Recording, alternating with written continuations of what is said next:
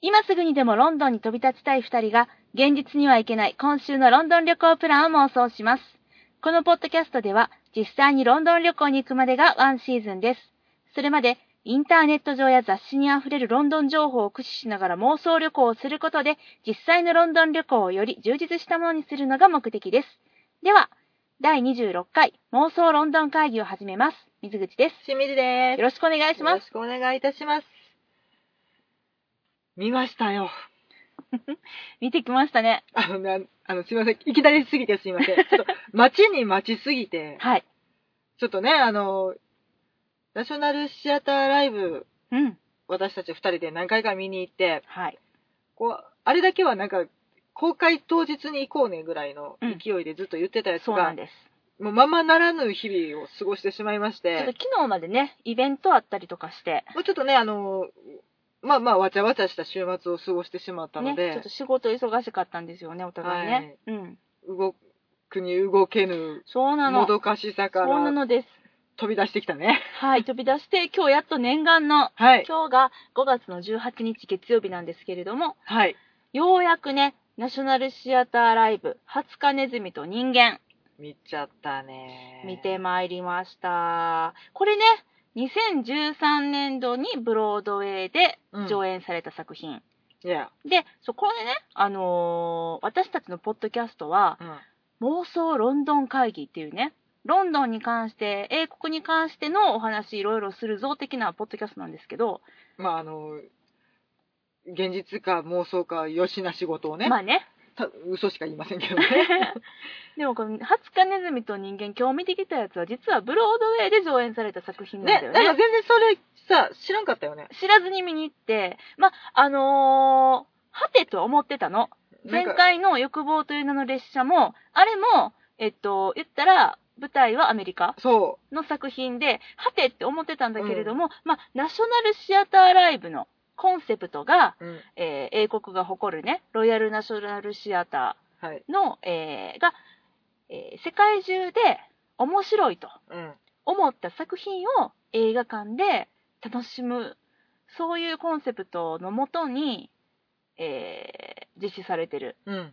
あのーなんていうんですかね、えーナショナルシアターライブ。あのーロンドン、イギリス国内を問わず、そうそうそう国内外問わず、もう完全に世界中の、名作を届けてくれるというコンセプトになってたのね。そう、いつの間にかね、全く存じ上げませんね。うん本当にすいませんでした。そうなんですよ。そんな素晴らしいことになってたとは。そうなんです。だから、えっと、まあ、去年は、はい2014年は、うんまあ、その中でも英国のやつばっかりを、あの、日本では上演してたわけなんですけれども、うん今年は、あの、ニューヨーク、ブロードウェイの作品も織り交ぜながらの上演ということで、はい。えー、20日ネズミと人間がうん。ラインナップされて、私たちはそれを見ることができたわけなんですけれどもね、うんこれね、ずっと見たい見たいって言い続けてはいて、で、ね、私たち2人がね、うんトレーラーを見て、うん。で、ナショナルシアターライブ自体が、あの、日本に来る前に、あの、本当に、その、英国とか世界中でやってたから、うん。そのホームページとか見てたら、20日ネズミの人間もラインナップされてて、うん。その、いろんな数あるトレーナーの中でも、うわあ、これめっちゃ良さそうやな、見たいなっていうふうに思ってたやつが、うん。念願の2015年、はい。日本で上演決定ということでね、うん。心待ちにしてたよね。なんか、名前は知ってて、うん。作品として、うんうんうん。その、スタインベックが原作やっていうことぐらいまでは知ってるけど、そんな名作って聞きながら見たことがなくて、うん。全く失礼ながら、そうだよね。スタインベックって他に何書いてる人なの？小説？あほらねこのアバウトな感じね。感じでございますか？あ、ほんまですか。いや、私は正直、あのー、タイトルをなんとなくあしか聞いた違ことが。うよ、違うよ。なくて怒りのぶどうとかエデンの東。エデンの東の人なの、へえ、そうなんや。でも本当に、名作を戦、前からうん。戦後にかけてぐらいなのかうんうんうんな、うん活躍されたのは。うんうんうんうんうんうんうん劇作家として、小説家としてはい。やられております。うーん。そうだから、なんか一回そういうものもちゃんと見ないとなとか思っときながら、うん。なんかさ、うん。もう本当に、てめえ勝手な話やねんけど、はい。そういう、いわゆる名作というものを、うん下手に見てしまうと嫌いになってしまうかもしれないっていう恐怖感ってない？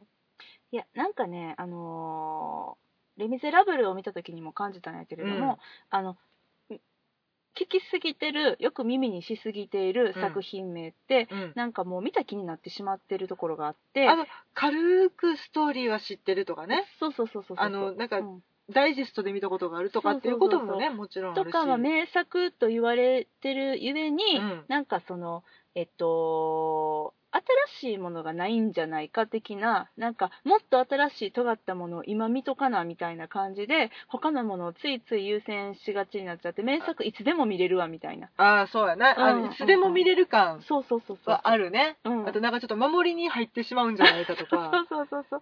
いやでもレミセ見た時も思ったけどやっぱ名作は名作やでって思った。うん。うん。そうやねんな。それと同じ気持ちをハツカネズミと人間にも感じまして、うん。これあの妄想ロンドン会議やってなかったら多分見えへんかったやろなみたいな。そうよね。ね。ちょっと避けがちではあるよね。それよりも最新作を見に行こうっていう風になってしまいがちではある。そう。だから、まあ、ある意味正解というか、うん。あのナショナルシアターライブの罠にはまったというか、うん。あの彼らがねあの英国最先端、うん。そしてあの最高峰のうん。演劇のあの彼らがうん。おすすめしてくれたうん。からこそ見ることができたので、そうね。まあ、内容はもちろん舞台はアメリカやし、うん。出てくる俳優さんたちもね。アメリカの方たち、オンパレードではございますが、はい。今日は妄想ロンドン会議でハツカネズミと人間の、まあ、見てきた感想とお話ししたいなと。若干ロード・ブロードウェイなん会議てなんて？妄想ブロードウェイ妄想ブロードウェイ会議ね。あってんのかなあじゃでも、ブロードウェイの話する？私たち一回行ったことあるんだよね。あ行ったね行ったよね。タイムズスクエアで。着物で佇んだね、あのね、うんあの、ちょっと、いい気になって着物持って行ってね。そうやっぱり感激には清掃でしょっていう気持ちと、はい清掃なら、ジャパンなら着物でしょみたいな、そう何人でしょう みたいなね。まあちょっとね、あの初の海外旅行でそうそうそう。気合を入れてみましたよみたいなそう。初じゃないよ、私。私も初じゃないけどね初の初のニューヨークで初のニューヨークね。ね初のニューヨークね。そうそうそうそう。でね、スパイダーマン見に行ったね、着物でね。なんでやねいや、なんでって。んもうちょっとなんかあったやろなっていやいや、スパイダーマンよかったよ。もうちょうどマックが開いてすぐぐらいやったんかな、うんいやいや、結構経ってた。あほんまに、うん、あの、演出もちょっと変わってた後やから。ああそうか、うん、すごいあのー、もともとアーティスティックな演出やったのが、うん多分ちょっとそこを折り合いつけるために、あの、2幕がびっくりエンターテインメントになってて、1幕割とアーティスティックやったんすごいね。あそうのアートやった。幻想的なシそうそうそうそうそう。かがあとなんか舞台ならではのギミックをいっぱい取り入れてて、あくまでアナログうん、うんでやってたのが、後半いきなり、え、映像使うんやみたいなスクリーン出てきて、もう1幕と全然違うっていうか、あれこれ別の作品に来てしもたわ。そうえ、何やったみたいな。休憩中に劇場変わったわって思うぐらいに、ね。うん。ちょっとてんやわんやな展開にはなってたね、うん。まあ、プロデューサーとディレクターとの戦いを見たね。まあでもあの時やっぱりちょっとあのお金をかけすぎてて、うん。いつ上演が始まるねんみたいなずっとプレプレプレプレってなってて いつ本公演始まんねんっていう状態やったかあらのーうん。スパイダーマンってフライングがねすごそうそうそう。くそ話題になってて、ううんうん。ゆえに事故のた事故率の高さで、そう。うん。なかなかちゃんと開けれなかったそうなのそうなの。1年2年ぐらいかかってた、うん、オープンまでに。あの安全性を確保するために、うん。うんお金かかりまくった舞台やったから。そうそうそうそうだからもうすぐに終演するんちゃうかって言われてて、うん。しかもで幕開けたらちょっと内容がアート寄りってこともあってうん。で、で、なんかスパイダーマンを求めてきた人には、まあ、いまいち、こう、なんていうのか、乗り切らんわけよ。だって、単純エンターテインメントのスパイダーマン見に来たはずが、ちょっとアートっぽい感じのことされてね。ノリノリのピーター・パーカーがちょっと舞踏を踊るっていう感じ、そうそうそうそうそう。なんとなくね、うんでな私はすごい好きやってんけど、うんうんうん舞台じゃないとできないスパイダーマンを見せようっていう意気込み。そうそうそう、そういう意気込みやったんだよね。えっと、そのユニバーサルとかうん、ユニバーサル・スタジオとかで見るその楽しみ、うん。遊園地とかの楽しみ方とはまたちょっと別の方向がねうん、見えてしまってそれはでもちょっと残念に思う気持ちがいる人はわかる。うん、でもそう。だからいろいろ試行錯誤を重ねる中で,、うん。でそうしかもアートよりと言いながらほんまにねすごいアクロバットとか、うん。あのなんていうのかなあの映像とかを使わない、うん。あのアクロバットなうん。やつねっていうのはもう実際さアメリカってそれこそ本場やからラスベガスとか、あのまあ、シルク・ドゥ・ソレイユのサーカスとかうんね、うん。もういくらでも見れるわけで、ね。それにはちょっとやっぱり足りないっていうことですごい中途半端な立ち位置でスパイダーマンが。うん。でもうこれはすぐにこれ終わるぞっていうので終わる前に見に行っとこうと思ってうん。選んだのがスパイダーマン、一緒に行ったね。あの友達が、うん。あのアメコミっていうかアメリカ映画好きでうん。あの唯一その最大公約数的な作品がスパイダーマンだったってところもあるんだけれどもね,、まあまあまあね。そう。私たちねそれともう一個ね戦火の馬。うん。ウォーホースも見に行ったね、見に行ったね、うん、そちらはもうゴリゴリのアートですからね。ゴリゴリアートやしあのそれこそナショナルシアターライブ発祥やし、うん。ねそれと気づかず見に行ってたけど。いやよかったね。よかったね。まあ、あのニューヨークうんでお芝居を見るということ、その行為自体に対してすごく興奮してたっていうこともあるんやけど、うんうんうん。いやなんかやっぱ劇場の空気ってこんなに国によってなのかうん何なのかよくわからい、ないけれど、うんとても馴染みのあるものなのに、うんこんなになんか肌触りが違うものなのかっていう、そうね。うん、懐かしいけど、うん知ってるものやけど全然違うっていう不思議な感覚とかがあって、なんかこれでちょっと話変わるけど、うん。ウエストエンドはウエストエンドで、ん。やっぱりそこの独特の劇場の空気で、うん。とっても馴染み深いんだけど、うん。知らない何かがあるよね。そうやねで特に思ったのは、うんウエストエンドとブロードウェイ両方行って、うんまあ、そんな数重ねてるわけでは決してないねんけど、うん単純にブロードウェイはなんていうのこれ私の主観やけど、うん地元の人じゃなくて観光客が見に来てるってイメージがすごいああ、まあね。ある。うん。なんでこんな声で言ったの？そうやね。うんうんなんか、やっぱり、うん。ニューヨーク、うん。ニューヨーカーはう、ん。オフとかオフオフブロードウェイの方に行ってて、うん。なのかなっていう。だってアート好きな人たちが集まる街でもあるわけじゃない、もちろんもちろん世界の最高峰っすよ。一番とんがった街、うんで、でも劇場に人が来ないわけはなくて、うっん。てなってでもやっぱりその話題のミュージカルに毎晩通うとかっていうことではなく、うんやっぱりよりとんがったアートとか、うんそのオフオフでうん。50人の小屋でやってたりとかっていう方に地元の人たちは行ってんのかなとか、うん、うん、そうやね。なんか地元の人とかなんかこれから演劇目指す子とかね、うん。うんきっとそうやろね。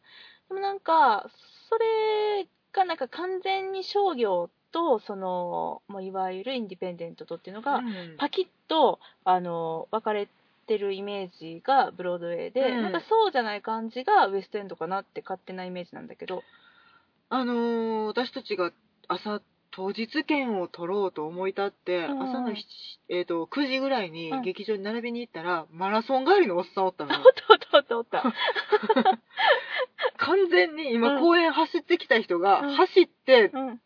取りに来てたよね、ついでに並びに来てたね、トうん。あれはねあのベン・ウィショーさんと、うん。えージュディ・レンジさんが、えーダブル主演のピーピーター・アンダーリス、うん、あれ大人気のね演目で、完全に朝のマラソンの流れで撮って、今から朝飯食いに帰るおっさんおったよな。おったおったおったおったうん。いや、でもなんかその生活感といううんか、うん。あの、いいやつやってないかなって思いながら走れてしまう街うんうんうんうんがウエストエンドなのかなってねいう気はすごくした。うんうんうんうんうんうん。ううん。ん。なんかちっちゃい劇場も多いしね、う。うん。んなんか、ね。うん。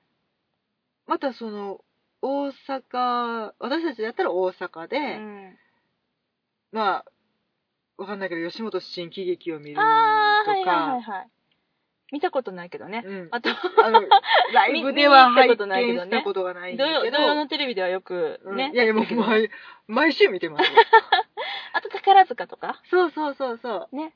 っていう雰囲気、うん。まあまあ、あと、その、小さな劇場、うん。小劇場とかと、うんドラマシティとか、うん。ABC ホールさんとかっていう感覚とも、やっぱり明らかに何かが違数う。数が違うしね。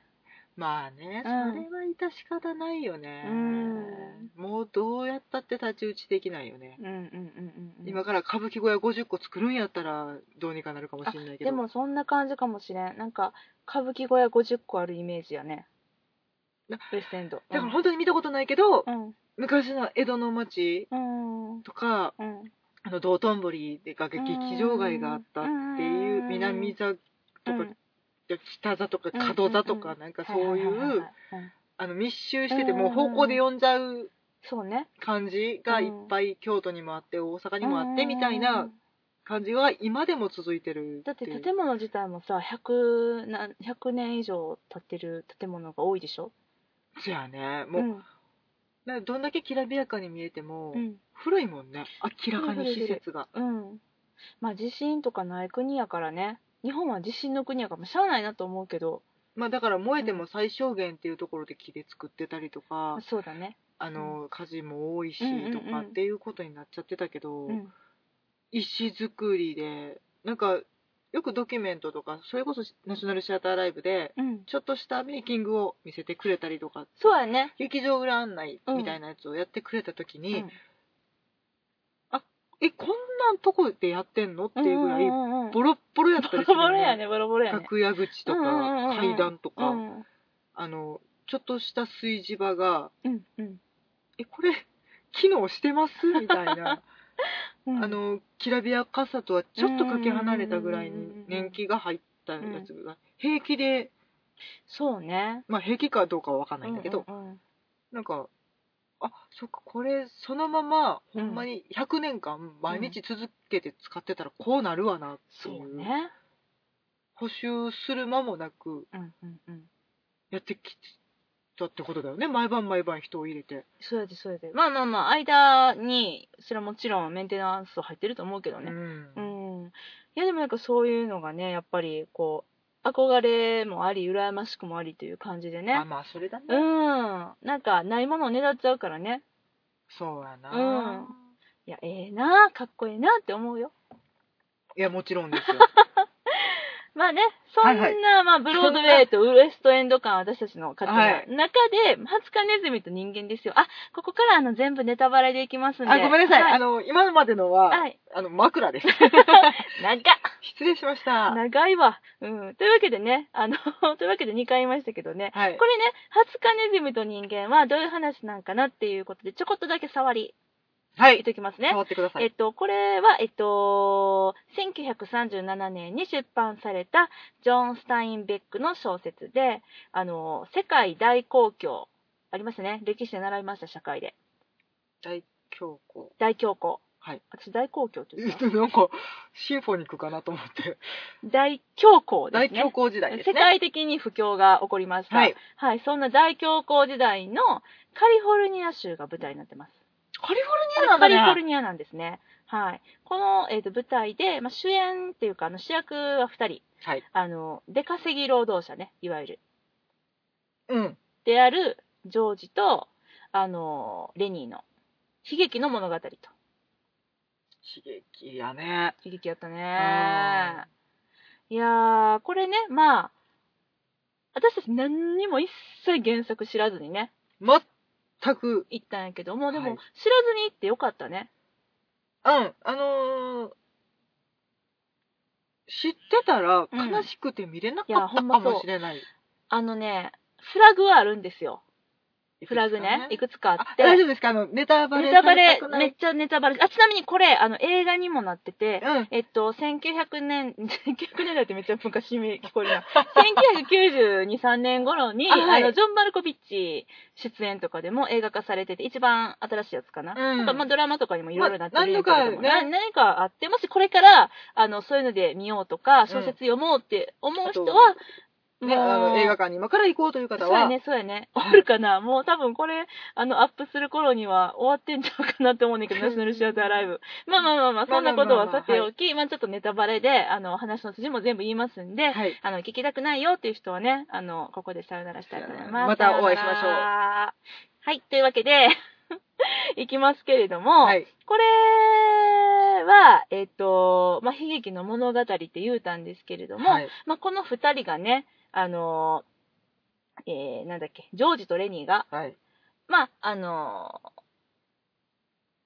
自分たちの故郷から、うん。あの夢を持ってね、うん。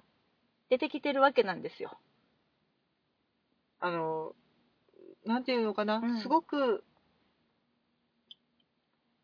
儚いじゃないな。うん。すごくささやかな、うん、ささやかな。夢。あでも、どういうのささやかなのかな？ささやかだけどうん。大きい夢っていう、あその金額的なことはちょっともう当時のやつがわわかんないね。からあれなんだけど、だってうん。みんなそうじゃんっていうような、のあそうやね。別に特別に。何かになりたいとか、でっかいものをつかみたいとかっていうわけではなく、もうあの言っちゃいますけど、ただただひたすらそうそう、なんか、小さな家を手に入れて、そうやね、いつか自分たちの農場を持ちたいねっていう。うん自給自足でうん。ちゃんと笑って暮らせる生活をしようっていうだけの話うん。だ。そうなんだよね。いや、ほんとそうなのよ。うん。もうなんか、あのーこの時代っていうのが、うん。まあ私もそんな詳しくないけれども、やっぱ貧富の差というか、ものすごく激しくて、うん。で、もう貧しいものは特に貧しい。うん。そんな自分たちの農場を持って幸せに暮らそうなんて、いや、そんなことちゃんちゃらおかしいって同じく働いてる人たちにも言われちゃうような、あの、人に言ったら笑われるみたいな、うん。そういうでも自分たちは夢を持って、農場から農場へと、点々とうん働き口をね、探しては、あのーまあ働いて、めったら季節労働者だよね。一つの収穫が終わったら、次のところに行く。うんで、えっと、この、今回の話は、カリフォルニアの、まあ、えっと、農場で起こったお話なんだけれども、うんえっと、彼らがここに来る前には、なんかあれね、あの、穴掘ってたって言ってたもんね。お水おだめ？水だめお水お水タンク、なんやろね。お水溝みたいなうんうんうんうん。まあ多分、汚れた生活排水か何かを流すための、うん、えっとなんていうんですか穴ね溝？わかんないけど。溝かな、うん。を掘るお仕お事仕事してて。うんまあでも肉体労働だよね、うんうんうんうんうん。なんだよね。うんで、それをしてて、今度は農場にやってきたと。うんうん農場で大麦を運ぶ仕事？言ってたね。言ってたね言ってた言ってた。ううんん。麦を運ぶ、麦を運ぶ言うてね。で週にいくばくかのお金をもらい、うん。それを1ヶ月でいくら、そうだね。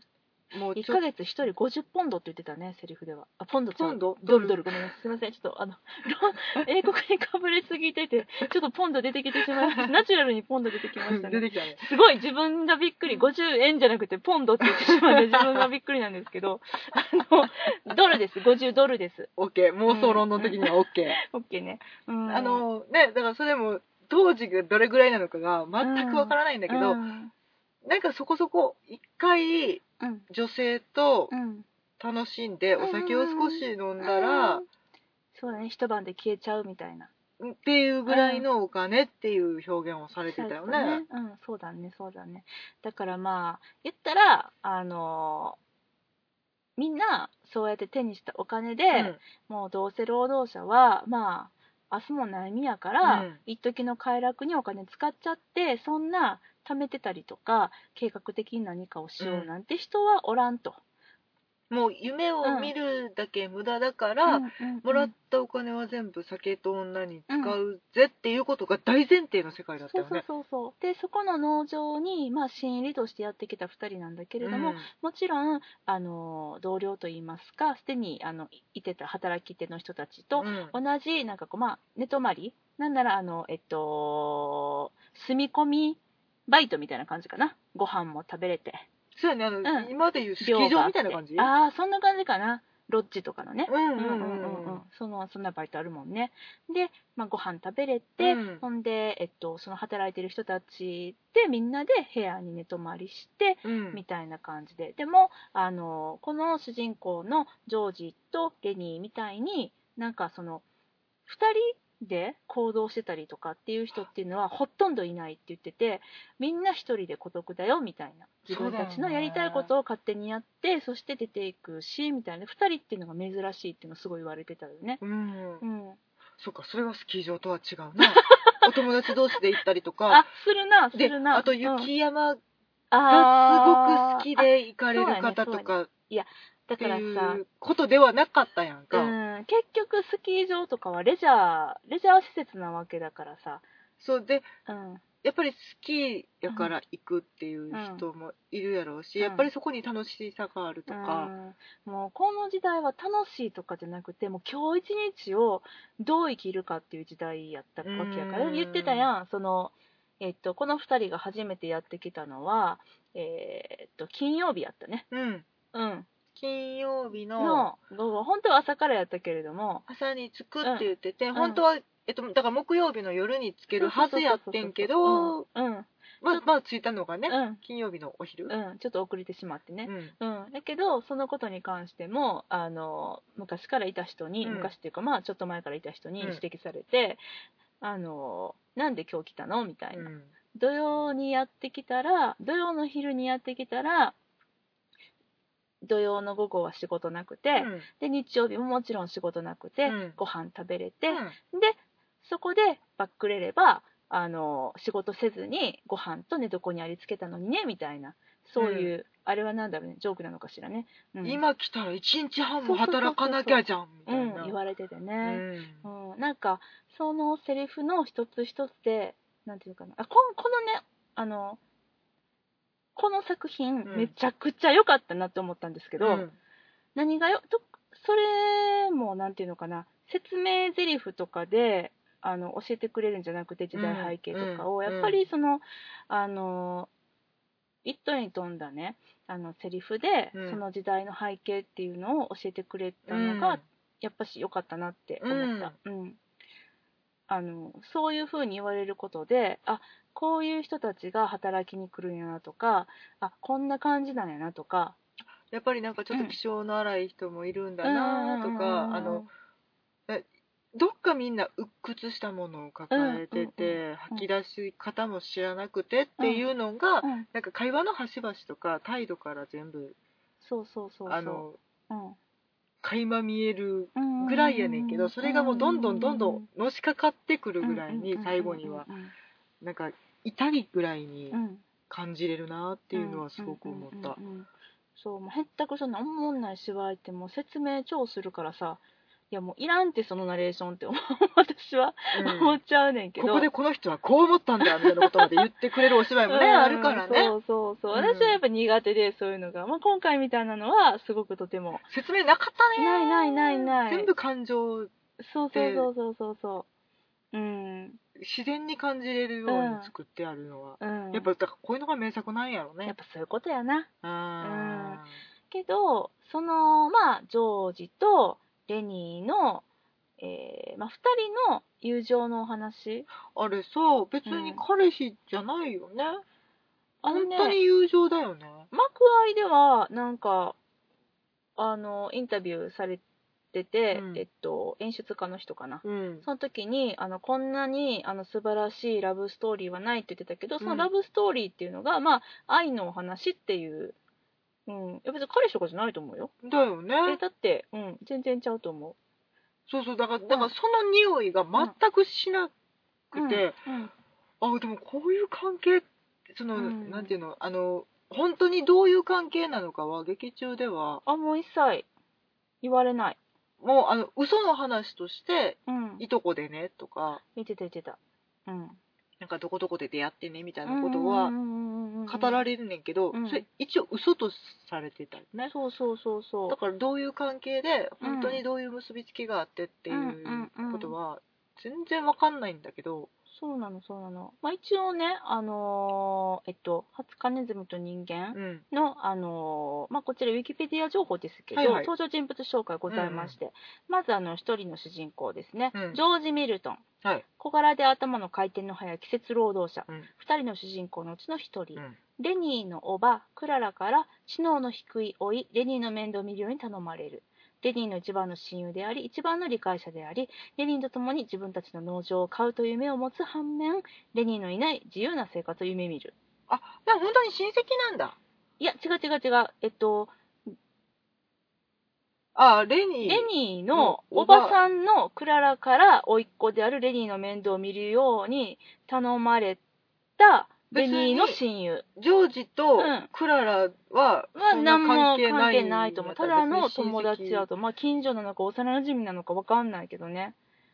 そうなの。レニーのおばでレニーの恩人がクララおばさんや、今今ウィキペディア言いながら喋ってるすみません そう、そういうのね。まあ、レニー、あ、クララおばさんの紹介が、うんレニーのおばでレニーの恩人レニーのおばでレニーの恩人ほう、なるほど。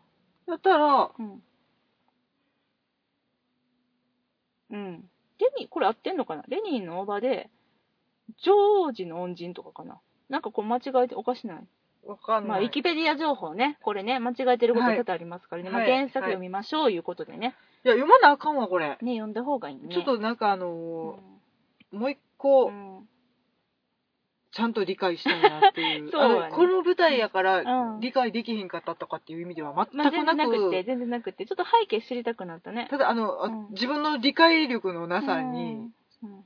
ちょっと、もうちょっと補充しなきゃなっていう。まあでも、まあ、クララおばさんが今までいたから、うん。まあそこで暮らしていけたけれども、でも、あのークララおばさんが死んでしまったから、二人は一緒にこの農場を渡り歩くことになったっていう、うんそういう、うんあの、あれがあるみたいですね。うん。で、あの、このレニーっていうのが、うんまあ理由も全く何もわからないんだけれども、あの、いわゆる、あの、障害がある知恵遅れ。なんて言ったらいいのかな？知恵遅れって今言わんのかな？あでもそういうことあのーちょっと子供っそうそうそうそうそう。ぽいうん。というかなんか、あのーなんだろうね。もう大きな体で、めちゃくちゃ力持ちなんだけれども、あのーもう本当に3歳児みたいな、5歳児みたいな、うん。そんな感じの、ちょっとあの言われたことを覚えておくのが苦手とか、うんうんうんうん、一つのことにこだわっちゃったりとか、うん。自閉症的なあれなのかな。そうかうん。なちょっとまあ、あのーまあ、それもね、いろいろ程度があるからあれなんだけれども、えっ、と、まあ、とにかく、怒られちゃうのよね？そうそうそうそう、失敗をしては、うん。で、その尻拭いをするのがいつもジョージで、で、それが理由で前の仕事場を追い出されちゃったりとか、うん逃げてきたりとか、そういう感じでたどり着いたのが今回の舞台である農場。ううん。ん。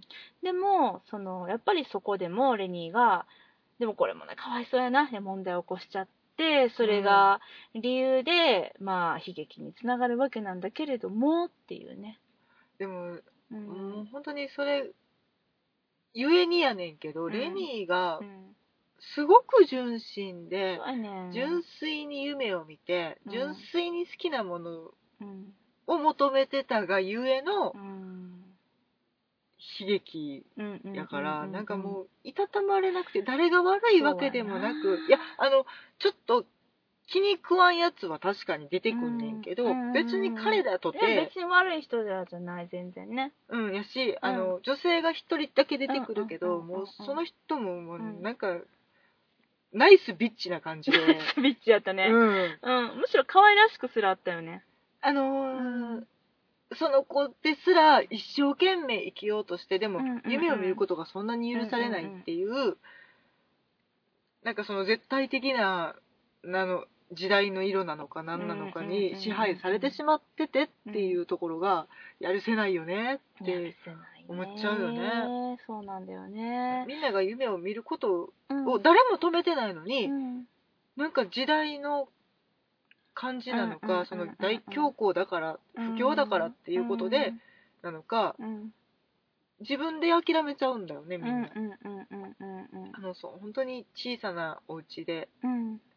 幸せに暮らしたいっていう夢ですら、もう見ることすら叶わない、うーん。だね。なんか多分その直前にはてか側面にはアメリカンドリーム的なことももちろんあってうん。で、あのーそのさっき言ってたナイスビッチな、うん、まあ、あのカーリーの奥さん。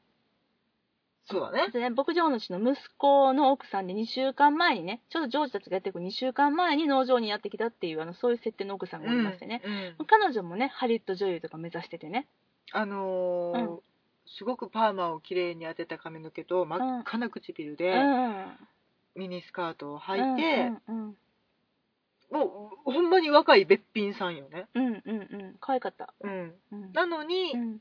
そんな農場に嫁がなきゃいけなくなって、うんうんハリウッドの夢もついえて、うんうんうん。でも寂しくてしょうがない、うん旦那はそんなにいいやつじゃないっていう、うん。あれうっかり結婚しちゃった感じね。なんかなんやろね親に言われてみたいな感じだね、ん。もう親に強制で連れてこられたから不満たらたらで。寂しくてしょうがない。そうだね、うんそうだね。話し相手が欲しいっていう。うんうんうんなんかね。あそういう時代やったんかなみたいな。ねうん。時代なんやろなやっぱり。うん食べていくためにはもうそこに嫁いだら一番ええやんっていうことなんやろね。うん。そうやね。でもなんかその一番最初にねうん。最初のシーンでねうん。あのレニーがレニーとジョージが2人で夢を語るわけだよね、うん。でこんなあの僕たちはお金貯めて、うん。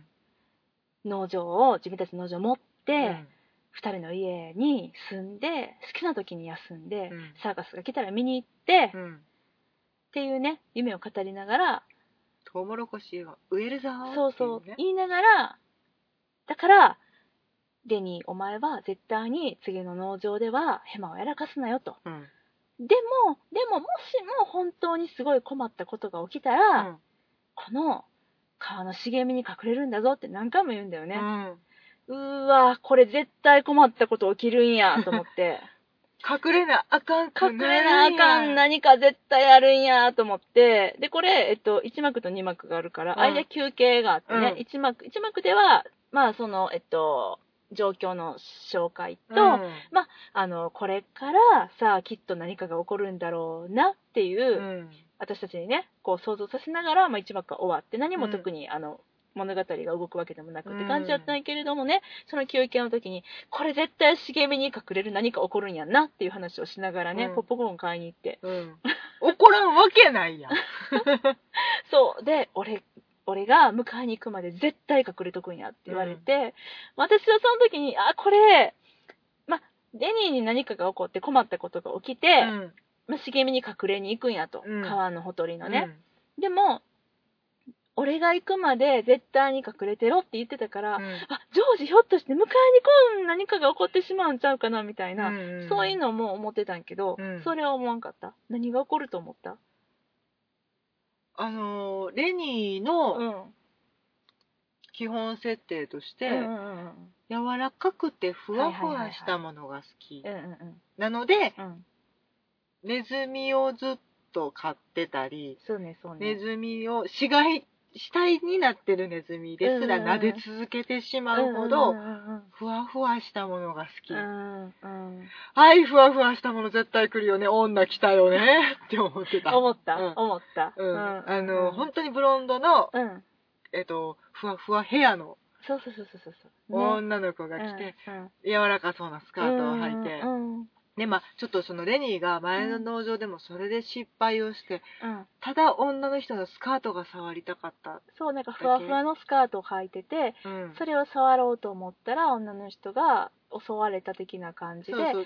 叫んでで追い出された。うん。だから捕まりそうになったところを逃げてきたんやったっけ？そうそうそうそう、俺たち逃げたんだって言ってたから、うん多ってた言ってもう本当に入れなくなって逃げたてきたっていうのん。も、でそのが絵に描いたような女の人が出てきたから、うん。あこれ絶対これ女やなっていう。う、でも本当に無純粋にそういうものが大好きなだけで、うん。子犬が生まれたうんじゃあ子犬にすごく夢中になって、そうねそうね。でやっぱり殺しちゃうんだよね。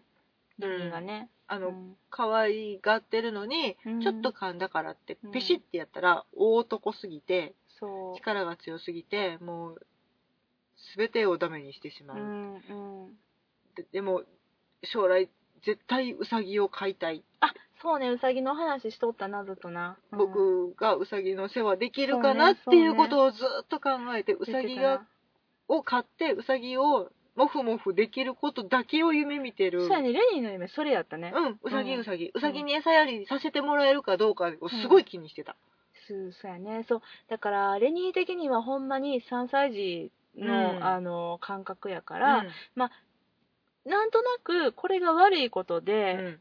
やったらあかんことっていう、うん。その判断？うん。それの基準っていうのがあのジョージが怒るか怒らんかっていうのが判断なんだよね、でだからあのーネズミにしても、うん。そのまあ途中で出てきた子犬にしても、うん。まあレニーの力が強すぎて、うん。可愛がりが過ぎて殺してしまうわけなんだけれども、うん。それもだから生き物の命を奪ってしまったから悪いことっていうのでは決してなくって、うん。まあ、ちょっとそういう気持ちも少しはあると思うけどでもレニーのき心の全てを占めるのが、うん。うわ殺してしまった。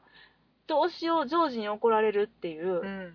ジョージに怒られるから悪いこと、だからなんで死んだの？うんうんなんで死ぬのよっていうそう気持ちだよね。気持ちなんだよね。ジョージに怒られちゃうじゃんって、であのどんだけの強さで叩いたらうん。死ぬとかって全く分かんないから、わかんないちょっと叩いただけやんそうそうそう。ね噛まれちゃったんだよね子犬にね、ほんじゃかあのいた死んじゃって。多分いたっつってピシッてやったぐらいのうん。うん。つもりやけど、うん。あまりにも脆い子犬もう生生まれたてのまれ生まれたてやもんね。うん。2日とかそんなんね。次の日とかやもんね。うん。あまりにも脆い存在であるとか、うん。自分がどれぐらい強い力を持っているかとかっていう認識が一切ないっていう、うんただそれだけの理由やねんけど、それが切なくてそうだよねだからあのーまあそのね悲劇の話をすると、うんまあ何かって言ったらあのーまあまず子犬は殺してしまって、でその時にも考えるわけなんだよね、うん。あのうわ子犬殺しちゃったみたいな。これはこれって悪いことなんかな。これ茂みに隠れなあかんのかな。うんどうなんやろ。いやでもでもうんちっちゃすぎるから。子犬がちっちゃすぎたから僕は悪くないしみたいなので、すごいいいろいろ考えてる時にあの女がやってくるわけなんだよねあのねナイスの、ナイスナイスの女の子がビッチナイスビねッチがやってきて、でまあその子も、まあ、なんならちょっともう牧場生活に飽き飽きしてしまったから農場生活か、うん。うんもう今からもう私飛び立つわみたいな。これがまたね。スーツケースを運び出してるところをうん。見られちゃうんだよね、うん。レニーに。そうそうそう。でまああの女の子もバカなんだよね。バカだね。うん あの、うん。なんていうか若い女の人にしか許されない傲慢さ、そう。バカまあよよくよく話聞いてみたらあ純純真な子なんだ。ただバカみたいな、うん。うん、っていうのでそのあのー悪い子では全然なくて悪気なくて、うん。もうレニーって本当にいい子で、うん。そのあこの子いい人やっていうのをあのあのバカなねうん。ビッチちゃんねうん。名前がないからちょっと呼びようがないんやけれどもないっけうんないんだよね。うん。うん。あのーまあ、感じ取ったのが、うん。すごい2人意気投合しちゃうんだよね。ちょっと、あれでもね、ああの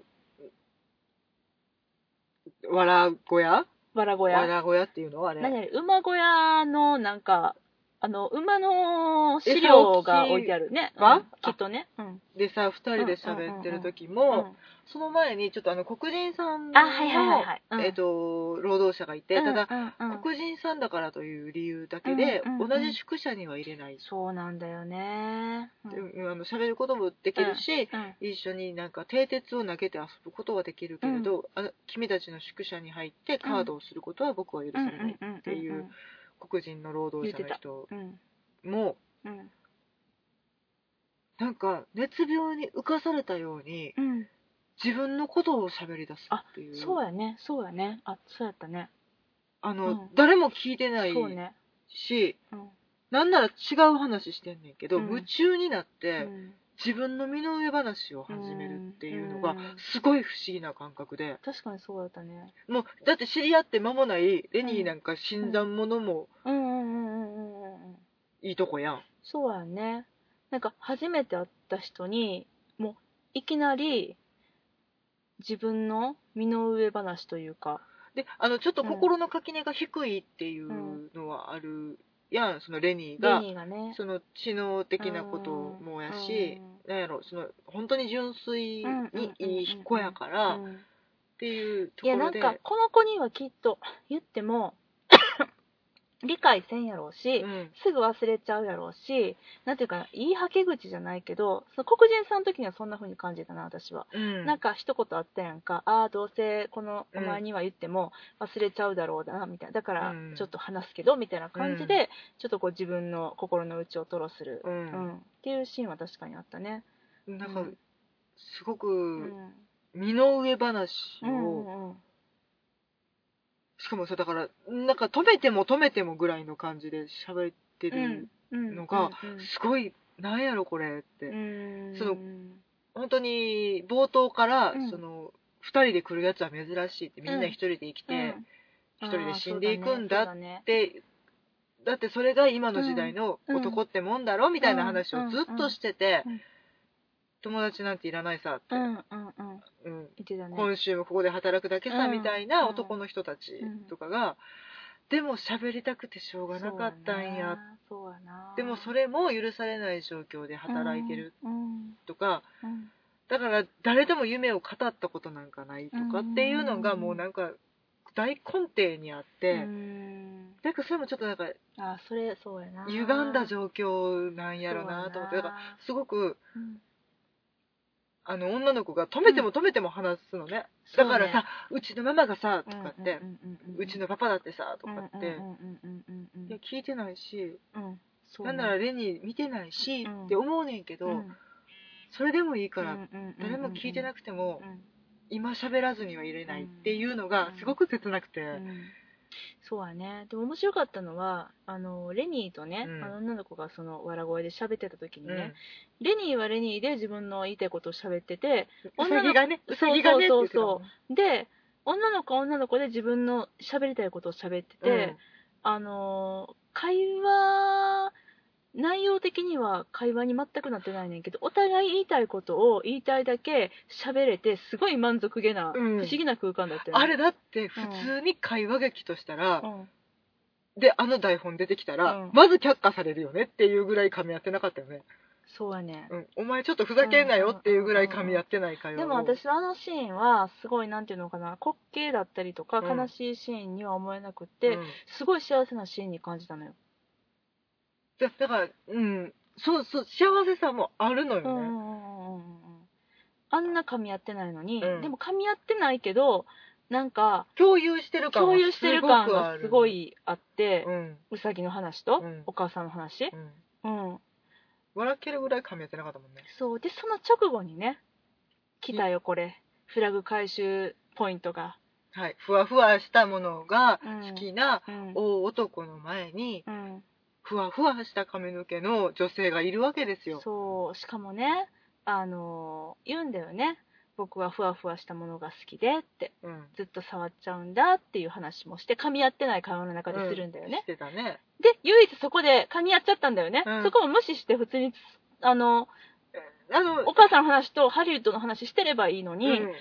つい「えふわふわしたもの好きなの？みんなそうじゃないって。私の髪の毛ねこんなにふわふわ触ってみて」って言って触らしちゃうんだよね、もうあれねあの、う世界中の方がうん「おい!」ってなるなんでそこ噛み合うねんっていうのと、あかん！みたいなね、うん、でつい触っちゃって止まんなくなっちゃううわーふわふわやー！ってなってつい興奮しちゃってあのもふふわふわもふもふもふもふバフバフバフバフって。ほんでねギューって掴んじゃって、まあ、3歳児があれですよ。ササジが虫も持っちゃったみたいな感じかな、あーそうやうな、ん。アリンコとか。うん。うんそれでねあの「キャーやめて!」って言い出して女の子が。ほんじゃまた「うわそんな大声で叫んだらジョージに怒られる!」ってなってうん「黙れ黙れ!」ボキーってやっちゃうんだよねくりしたよね。うん。あーみたいな。そあのうんそうそうなるやろうと思ってたけどあーみたいな、うん。あ殺しちゃうんだみたいな、うん。ね。あれはちょっと切ないね。悪気があったわけでもなんでもない。本当にねうちゃんと説明能力があるそうやね。人ならうん。もしかしたらうん。逃れられたかもしれないんだけどうん。説明能力皆無だからそうやな。うん。もう逃げるしかない。うん。で片やジョージはうん。追いかけるしかない。うん。自分のために追いかけ追いかける手うんを取るしかないっていう状態で、うんにどうにかして逃がしたいけどうん。それも許されへんよねってそうやねんな。なんかでも2幕はなんか30分ぐらいに感じた。めっちゃ短く感じめったちゃ短かったよね。えもう終わりって思ったんやけど。実際はまあ1時間ぐらい絶対あったよね。けど、でもほんとそのぐらいあっという間やって、うん。なんかいろんななんかこう思いが渦巻くじゃないけれども、うん。その、まあ、レニーが女の子を殺してしまって、でいやいよいよこれはやばいってなってレニー自身も茂みに隠れなきゃって言って、逃げて、うん。でその後死体が見つかっうん。て、ジョージの中でも頭の中でもパーって高速で回転して、うん。今後のこととか、うん。この場のしのぎ方とか、うん。ジョージやってレニーのことめちゃくちゃ好きやってもう離れられないって言ってるのは実はジョージの方だったりするんだようん。ね。多分レニーに必要とされてることで自分をしっかりと、うん。で夢を持ち続けてきっとなんかさ語って聞かせてたじゃない？その夢の話をね、うんうん。農場を持ってって話を、あれは、まあ、レニーに言ってるのはあるけどレニーに言いながら自分にもすごいなんか、うん。ねうん。言ってるっていうのが、もう本当になんやろうなもう辛いっていうかいてたまれないっていうか、うん。あれやってさ言い続けてたけどほんまにあの農場があったんかなって私はちょっと途中から一個気になってるのは、うん。最もうほんまに最後の最後の話をします。うんうんうん。えっと、ジョージは、うん。えっと、レニーを逃がすうんうんねんけど、うん。で、あの茂みで待ってろって言うねんけど、うん結局そこの茂みで、うん。うんレニーを撃ち殺すんだよね。そうそうそうそう。うん。ただ、その撃ち殺すうん。拳銃って、うんいつ取ったんやろうと思って。いやあれだからあの一瞬やんか。あのさえっとレニーが殺してしまいました、でえっとジあの、ョージが帽子を取りに行ってる間、あそうそうそうそうそう。そう2分待っとけっていう。そうそうそうそうそうそう。あの、一瞬だけ待って、アリバイを作ってくるから、うん。第一発見者そうそう。の、そうだよね。のふりをしたおじいさんに、うん。えっ、と、2分間待ってくれって言っうんそうそうそうて、そう。一瞬だけ姿を消した。あの時に拳銃を取ってたのか。うん、だからその時にもう決意してたんやと思って、うん、もうやらかしたことに関してうんうんうん、始末をつけるにはう、ん、殺すしかない。うん、うん、うん、うん、そこでなんで殺すっていう風に言ったんやろと、もう一回逃げようって思わへんかったんかなとか。いやーでももう逃げられへんって思ったんかなって思ってそれ言ってたんや話してたんやだからあのーまあ選択肢としてはさ、逃げるうん、うん。えーっとレニーが捕まる、うん捕まって刑務所に入うんる、で、えっと、まあ、第一発見者のおじいさんも言ってたけれども、まあ、警察に引き渡さずにきっとなぶり殺しにされるぞみたいなこと言ってた、うんうん。あの奥さんの殺してしまった女の子の旦那さんうん。にきっとレニーはもうあの殴り殺しにされるぞみたいなことを言ってた。だからこのレニーの行方としてはこの3択やったのかなと思って、でしんちゃんが言ってるのはなんで逃げんかったんやろうっていうことだよね。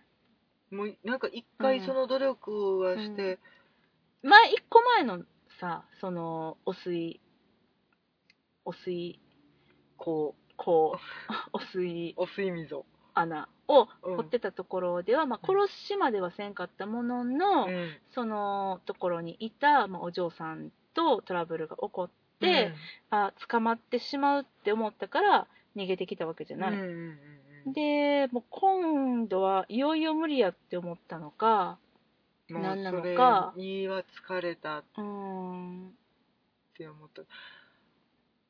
うん、かな。うん。でもだからその、うん。その第一発見者のおじいちゃんにしろ、うん。そのさっき言った黒人さんにしろ、うんその二人の夢にどんどん感化されていっちゃうんだよね。あの小さな家を持って、うんうんうん鶏を飼って、うさぎを飼って、うんで、トウモロコシを植えるんだってうん言ってる二人に、最初バカじゃねえの？って、そうん。んなことできるわけないやうんんって言ってるのに、うん。次の瞬間には、うん。無料でいいから働かせてくれないか、僕も一緒に住ませてくれないかってうん。言っちゃう。言っでちゃう。もうみんなそれが、うん。その夢に夢中になっちゃう。うんうん。なんかもう最初はね、うん。そんな夢持ってるやつなんかおらんよと、うん。無理や夢物語やって言ってたのに、うんひょっとしたら自分もそういう生活ができるかもしれないっていうなんかかすかな希望みたいなのがね少しずつ伝染していくじゃないけど、でもうなんか、うん。その夢をうん、手に入れた瞬間に嬉しくなってうん。喋、らずにはいられなくなっちゃうんだよね、ん。それも。そうそうそうそうそう。そもうなんかポロッとレベルじゃない感じで、うん。拡そうね声器で宣伝するぐらいのう、勢いでうん。言っ絶対秘てるじゃん。密だぞって言ってんのに、うん。みんな喋るんだよねそれを。俺たち家を買うんだってそう。めっちゃでかい声で言ってんやんえじゃあ俺も俺もみたいな感じで周りの人たちもどんどん感化されていくんだよね。うん。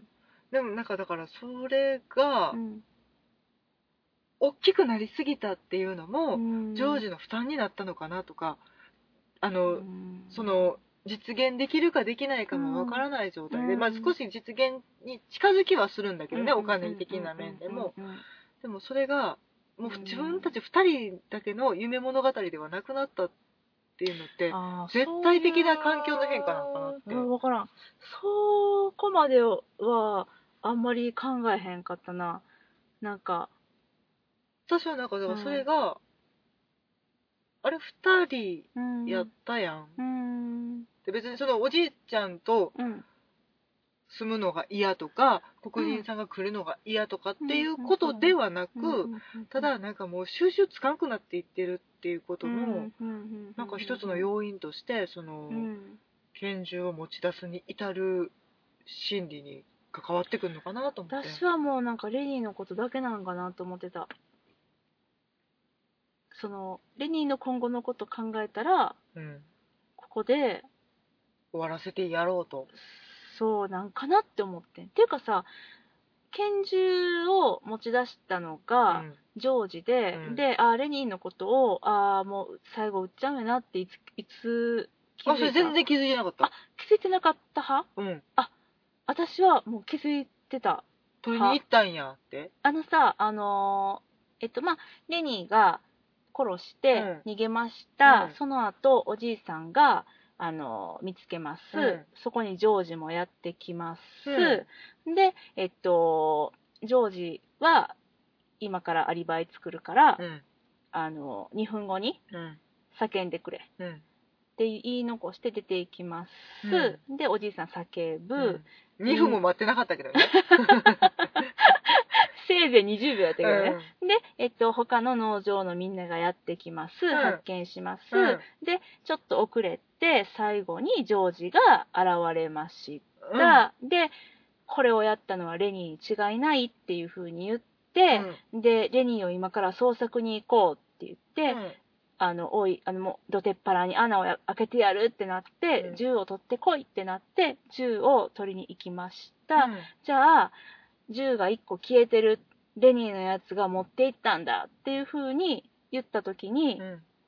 はっ！って思って私はレニーは銃なんて持っていくわけないって思ったから、うん。その時に、あのあジョージが持ってると思ってジョージ銃持ってきたと思って。い。やいやいやいやいやまあ、でもレニーはは持っていくわけないね、レニーは持っていくわけないよね、うん。だからまあ多分さらっと聞き流せるセリフではあったんやけれども、もうなんかその時にうんあれレニーが持って行ったんだって言ったのジョージ？いや違う違う違う。違う人やう人が言った。あの多分銃取りに行ってでないよその時にないよってなったよな。そうそうそうそう。で1個だけあったから、うん。なんかまあ猟銃ライフル的なやつ、うん。鹿撃ったりとかする、うん。それとプラスえっと、まあ、誰の銃やったのかな？カーリーの銃太った人。あ太った人アレの銃ックス？かアレックスか。あそういううん。役者さんの名前かな、前前太った人ね。太ったおじさん、ちょっと気性の激しいあの太ったおじさんもいて農場の仲間にね。カールソンやね。カールソン。全然ちゃうかったな、うん。カールソン、うん。のまあそれはえっといわゆる拳銃？うんあのーなん小銃。小銃、うん。うん。ね、だったんだけどそれがないってなって、うん。レニーのやつが持って逃げたんだっていう風になってたけれども、うん私はそのタイミングではっ！ってなった派。うーうんうんうんうん。いやでも多分まあだからそのなくしたっていうことがすごくフラグなんやろなとは思ってんけど、うーん。えじゃああれ？もうなんか最後にあそうそうそう最後の話をすると、うんえっと、まあ、レニーが河原に隠れるじゃない、茂みに隠れて、でも足跡をたどって全員がやってくるんだよね。で、この辺りにいるはずだ、探せって言うんだけれども、あの、ちょっとまあ、味方のおじいさん、第一発見者のおじいさんが、うん。いや、あの、道路の向こうとか、あっちの方を探すべきだって言って。あのあ、違うかったっけ？あ、リーダーが言ったんか。うん。あ、えっと、スリム？スリム。スリムっていう名前のリーダースリムという名のでかい人。そうやね、そうやね。うん。が言ったんか。うん。うん、じゃあ別に、あのーおじいさんはだって残っとけってあ、言われてそうやそう、おじいさんん残ってたわ。で、うんスリムもちょっと味方だったんだよね、そのジョージとレニーのことに関しては。なんかちょっとその二人が一緒に入れることが羨ましいとかあ、って言って感じがた人だよね。ううんん。二人でいるのは珍しいって言ってた、あの人だよね。うんで、二人の夢というか、ちょっと、ちょっと応援してくれてた感じの人やって、で、あのーその人が、まあ、勘がいいから、うんきっとこの辺に隠れてるんだろうなって察した上で、うん。他の、あのー人たちを、うん。よそにちょっと追い払ってくれたんだよね、うん。あっちの方探せって、うん。こここは俺たちが見るからみたいな感じで、うん。それで2人にしてあげるって言われてレニーとジョージが最後ね会えるのね。会ってう、ん。であのレニー出てこいって言って出てきて、でジョージとお話をしてって、でちょっとはそこまでの話の内容私すっかり忘れてしまったんだけれどもあのその、えっと、そこまでっていうのは2人が話すやん。うん。あれ何話したっけ？僕悪いことしたみたいなこと喋ってたんだっけ？もう怒らない的なこと喋ってたんやったっけ？もう一番最後の最後しかもう私覚えてない。あのうんいつもこうやって怒るだろうって。あそういうのやったっけ？うん。あのだから僕洞窟に行くよ。ああそっかそっかそっかそっか。っていつもこう言うじゃないかうんってうんうん。もうお前なんかうんざりだって言うや言うだろうみたいな。でだからのどこ行にくよって言って、うん、言ってこないことに対してすごく動揺してるああっていう。レニーがね、うん。レニーがね。そうだよね、うん。でもそう。であのそこの河原っていうのは一番最初のシーンで、うん。冒頭やね。冒頭のシーンで夢を語っていた河原と全く同じ場所で、そこでもう一回夢を語るんだよね。もうあのあの話もう一回しようかって言ってねあのいつもおねだりしてるお気に入りの話をもう一度ちゃんとしようかって言って、川の向こうにほら見えないかい、うんうんうん。僕たちの家が見えるだろってもうあれえあの場面でもまだうああの時点では分かってあれはるよ。分かってたあ、うん。そこそこではもうあーただその拳銃がそこで出てくるとは思ってなくて、うんどこの時点で決意したんやろあっていうのがあでもそうあの拳銃でもだもひょっとしたらその、うん。太ったおじさんはうん。今日の朝まであったって言ってたけど、うん。もっと前からけなんか決意してたのかなとかいろいろ考えちゃって。うーん。なんとなく。そういうことか取りに行ったってそういうことか。てかどのタイミングだったんだろうねじゃあ本当に。本当にうん。いやもうわかんない。もしかしたらんなんとなく、あのその女性を殺した瞬間にも、俺こんな気はしてたみたいなことを言うジョージがいつかこんなことしでかすんじゃないかと思ってたみたいなことを。いやでも多分それはみんなの予感の中にあったんやと思うんだけど、いつか大事故が起きるかもしれないって、悪気があるわけでは決してない。うん。分かってたって何かが起こるっていう。時のなんかうん。決意みたいなことをいつからしてたんやろうとそうやね。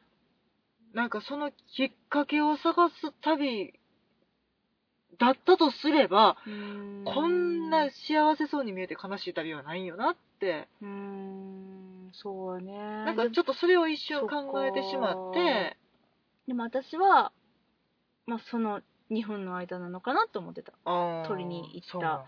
いやそれはなんかいろいろ考えて。でもひょ今話を聞いて思ったのはしんちゃんの話を聞いて思ったのは、うん。その拳銃を取り1個なくなってる、うん。ジョージが持ってうる、ん。で私はその瞬間にまあ、これが悲劇っていうことを知ってたから、うん。悲劇、うん。なんで知ってたかっていうと、まあまあま幕愛でうん。インタビューの時に、壮絶なネタバレな。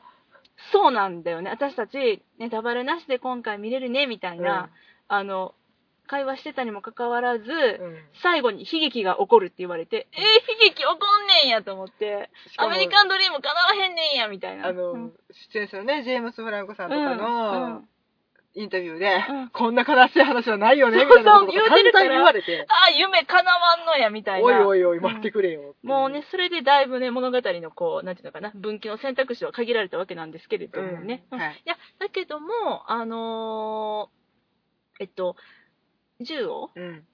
その、なんだろうな、ジョージが、あ、銃持ってるのジョージやって思ったけれども、で、うん。その瞬間に、まあ、兵器って言われてたから、うん。あ、レニーのことをこの銃で最後は殺してしまうんだって思ったの。うん。やけども、あの時兵器って言われてなかったら、うん。言われてなかったら、ひょっとしたら、あ、銃を持って、二人でレニーをそうそうそうそうそう、そういう選択もちろんあるけど、私は、ヒゲヒって言われたから、ああ、死んでしまう、あの河原でって思ってんけど、じゃあ、一うん。個うん気になってうんるうんのが、うんまあ、その演劇とかでうんの大前提として、うん。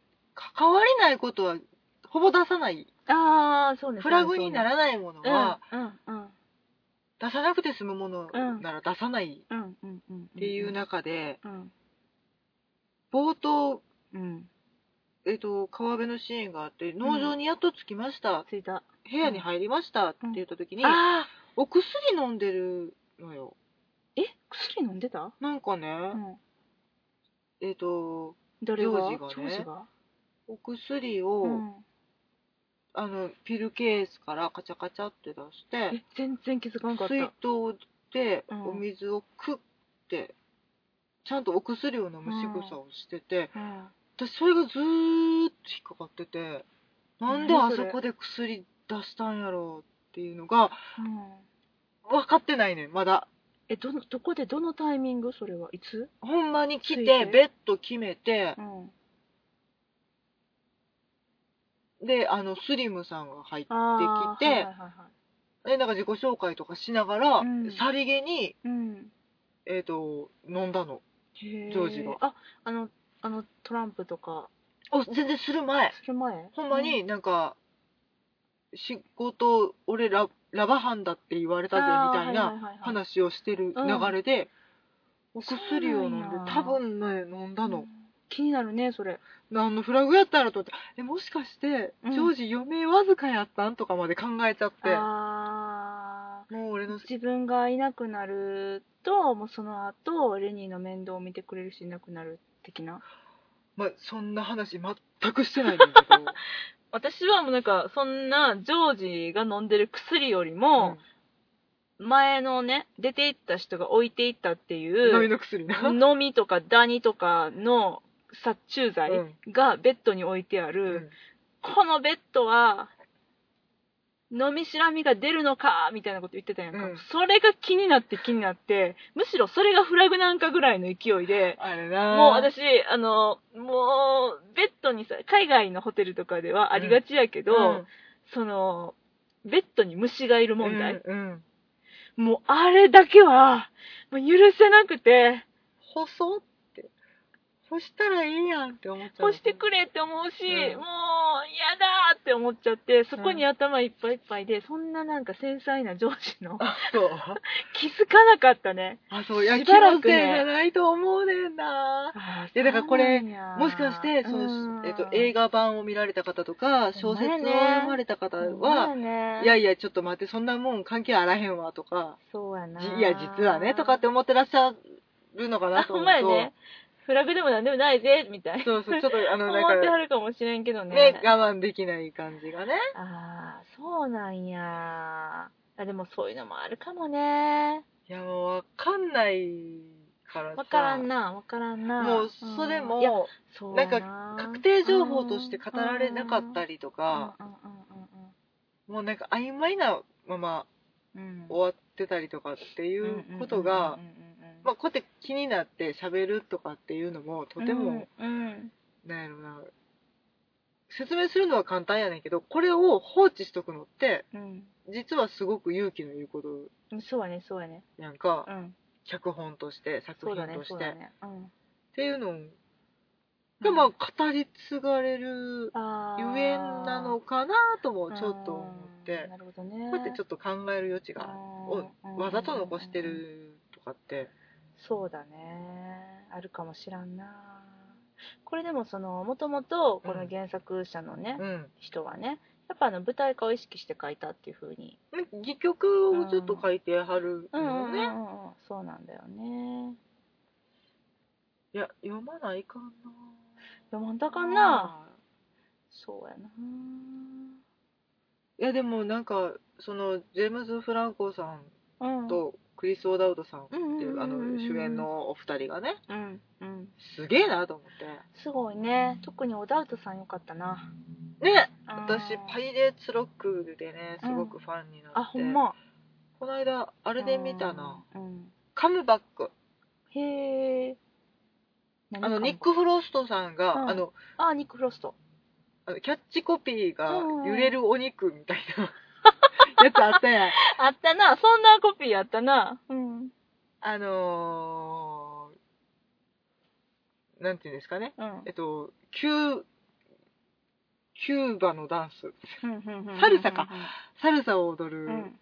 おデブさんの話。はいはいはい。でなんかちょっと、ニック・フロストさんのちょっと嫌な敵役みたいなやつをやっててうんめっちゃ面白くて。うんうんうん。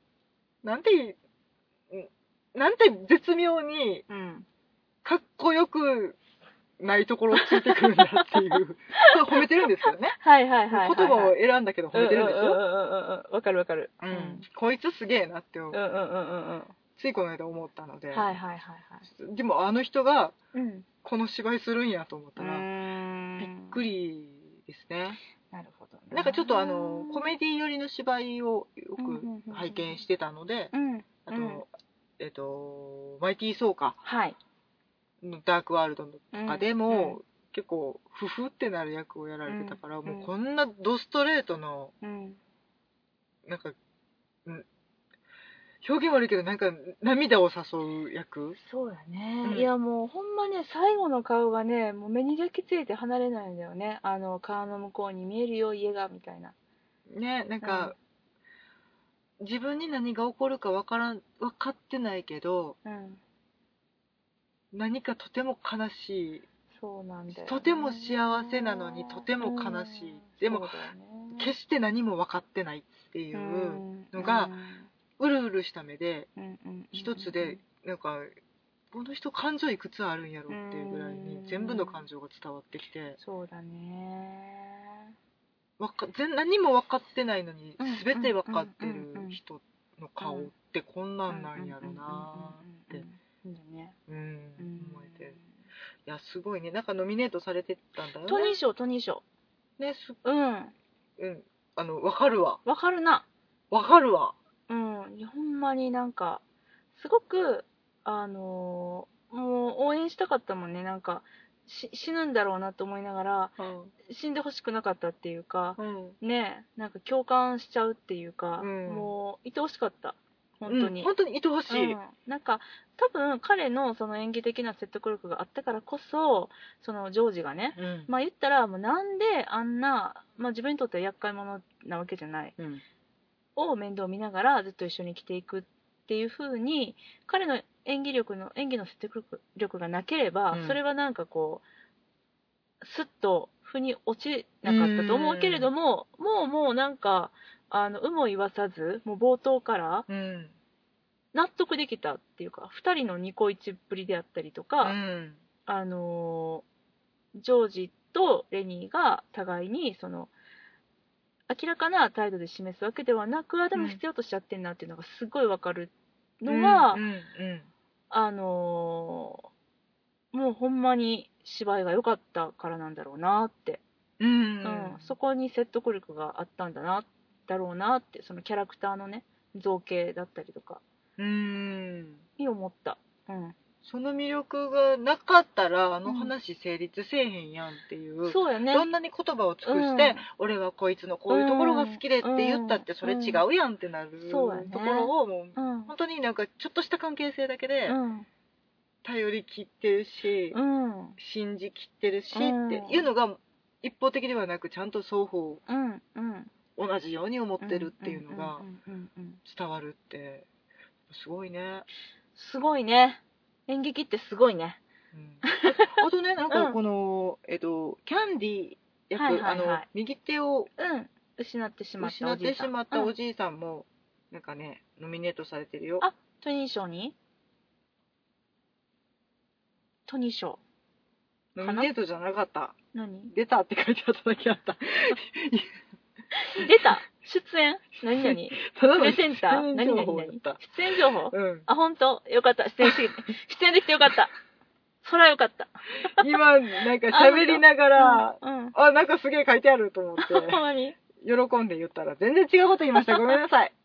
いや、でも、まあおじあのおじいさんもすごく良くて、よかったよ。でね、もう全然関係ないけど、あのおじいさんが首にちょっとバンダナをキュッて巻いてたのが可愛かったんだよあの、アメリカンの、ね、そうそうそうそうそうそうそう。うん。バンダナ巻くんだねっていう。ん。そやねんよな。おじいさんはコツコツとお金貯めてたんだよね。そう、だからでもそれ食べたけど、右うん手の損害賠償で250ドルもらって、全部やるよだから住まわせてくれって言っちゃうんだもんね。うんいや、私絶対あの話は、ずっとうんレニーに言い聞かせてたけれども、やっぱ夢物語なんじゃないかなって思うんで、本当はあんないいお話。あだから、えっと、だから頑張ろうなっていうそうためそうそうだけのね。そうそうそう、あのー実際に言ってたけど、いや、実はいい話があって、500ドルで土地と家を分けてもらえるっていう、うんその、お話があるんだっていうふうにジョージ言ってたけど、うんいや、ほんまにあったんかなっていう。いや、ほんまにあったかもね。なんか小説とか読んだり映画見てた人、いやいや、あるってあるって思っいやてはる人いるかもしれない今けど、の、今の私たちの想像力でうんうですそうです、でもないんよね。え、どう思った？ないと思ったもしうん、それがうんあるとするなうら、んうんうん。違う手段を取るやろうなと思っうん。て、違う手段。あの、その農場を渡り歩いてお金を儲けるっていうことにはいかないんじゃないかな。もうそんな、なるべくその土地の近くで、うんずっと見てそ過ごしたりとか、うんそういうことになるんじゃないかなと思って、おーなんか、あの、すごくその、うん素敵な夢やし、うんあの人たちの目には見えてたと思うのね、うんその、鶏を飼う生活が。はいはい。鶏とウサギをね。うん。かでトウモロコシを。なんで私もトウモロコシをしないの なんか、うん。小さなストーブがあってっていう生活が、見えうん見えてんねんけど、うん。遠いなうんそうだね。いう気がして、その家、うんなんかストーブがあったらいいよねっておじいさんが言った瞬間に、うんもちろんあるさって言った時に、うんうんうんうんストーブっていう夢がポンって出た。ああ、っていうそういうね。うん。あの、それって、なんか夢ノートに書き足していっうん。たうん。感じはいはいはいはい。がしてて、あーいやー、深いね、この話ね。そう、あのうね、ん。二人ともね、うん答えを知らないんですよ。知らん。でも、知らなくていい。そう今の私たちの想像力の限界はこれです。これが精一杯です。ただも知らなくていいと言いながらね、読むよ。読むし、あのーえっと、一個だけ確かなこと言わしてじゃあ。うん。初子ネズミと人間は、なんて？は？初子ネズミとはい。人間はいっていうタイトルのお話。はい。これもともとこういうタイトルじゃなくて、あのー原作者のうん。人が、うん。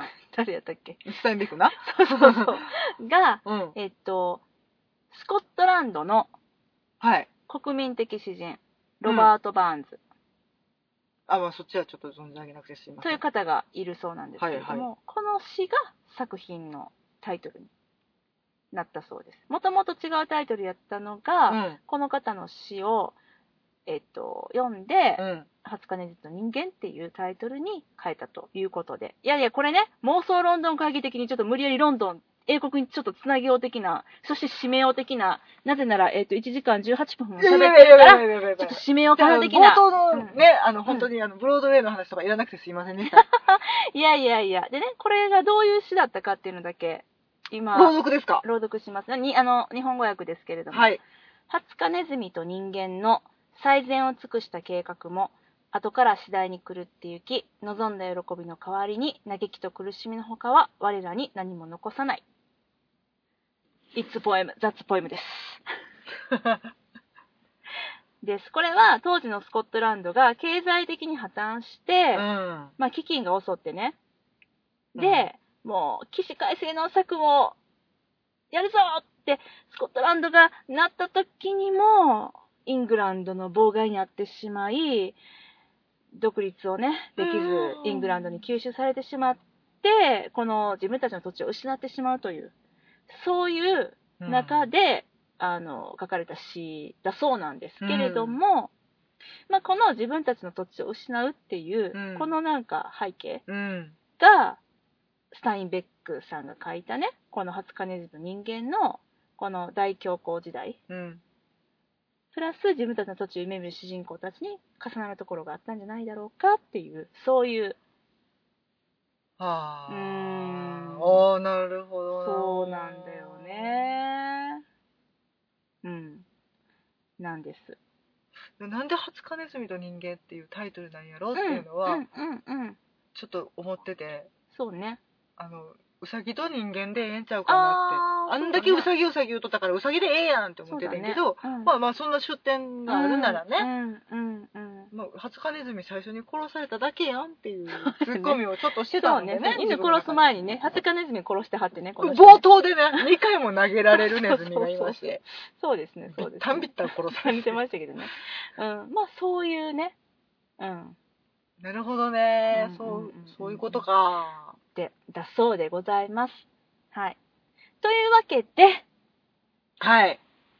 ナショナルシアターライブの20日ネズミと人間の、まあ、からの文字通り雑感ですね。をもう、たらたら喋ってまいりましたが、はい。またちょっと、あの、正解をまた自分たちなりにね、うん探したいと思います。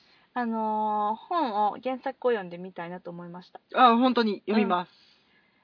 そんなわけで、次回ナショナルシアターライブは、7月頭にはいスカイライトがあるかな、スカイライト。うん。こちらもなんか賞ノミネートされたね。今されとんちゃん？されとるな。これ、楽しみやね。これ、うちらの大本命やもんね、今ね。いや、だってス、カイライト。うん。ビルナイ先生ですわ。今度こ。そ英国っすわ。そういうことな。せやな。うん、大本命っすわ。うん。せやな。なんで、あの、ぜひ皆様も、これね、えっと、6日間ぐらいかな、上映があるのは、金、土、日、月、火、水の6日間っていうのが、いつもの、大体6日間。で、ま、あの、ハツカネズミと人間はうん。結構すごく評判が良かったみたいで、うん。どっかであ、、長引いてんの？どっかで、うん。えっ、と、再演かかるって言ってた。あ本当に？うん。これ、20日ネズの人間、ほんまにおすすめなんで、もう、全部、銀こんだけ。座オデオン座やったかな？本当に。ちょっと、あの、皆さん調べていただいたうん。ら、あれなんですけど、どっか再演かかります、東京。こんだけ最後までネタバレの話までしてしまってなんなんですけれども、うん。ちょっと、ぜひぜひぜひ見に行ってほしいなと思います。あの、一緒にさ正解を探していただければと思います。そうですね。うん。はい。というわけで、今日はこの辺にしたいと思います。はい。さよなら。ありがとうございました。